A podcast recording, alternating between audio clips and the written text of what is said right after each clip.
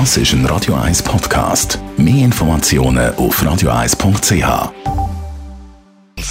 Sprechstunde auf Radio 1. Es geht ja nochmal richtig darauf mit Temperaturen am Freitag, übermorgen Freitag 33, 34 Grad oder sogar noch leicht drüber. Man rechnet definitiv mit dem heißesten Tag von dem Jahr und die einen sagen jetzt, jawohl, nochmal richtig heiß, die anderen sind weniger begeistert. Aber am Freitag sind wir alle definitiv nochmal am Schwitzen bei dieser Hitze. Merlin Gut, Geheimradio 1 Arzt. Was ist wichtig zum Wissen, wenn es um unseren Körper geht? Im Zusammenhang mit der Hitze? Unser Körper muss, wenn Temperaturen außen kalt oder heiß sind, relativ viel leisten, um Körpertemperatur konstant zu halten. Da muss man in der Regel eine geben.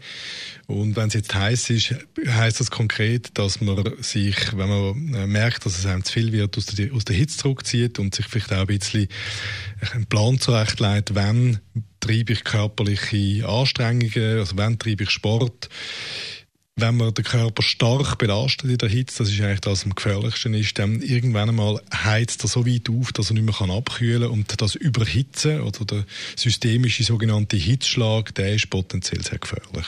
Was sind Tipps? Tipps sind, dass man sich äh, vernünftig anzieht, also so, wenn man schaut, die Leute, die in heißen Regionen leben, die tragen relativ weite, leichte, luftige Kleider, nicht wahnsinnig kurz. Also wenn man jetzt weiss, dass man lange in der Hitze ist, macht es Sinn, dass man sich, dass man das versucht zu kopieren und nicht äh, mit, mit Kleidern geht, wo im Prinzip der Körper überwiegend der Sonne aussetzt. Das ist sicher das eine. Der Sonnenschutz, den können wir geschwind erwähnen.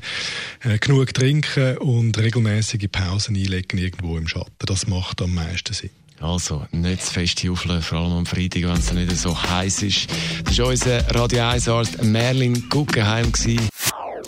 Das ist ein Radio 1 Podcast. Mehr Informationen auf radio1.ch.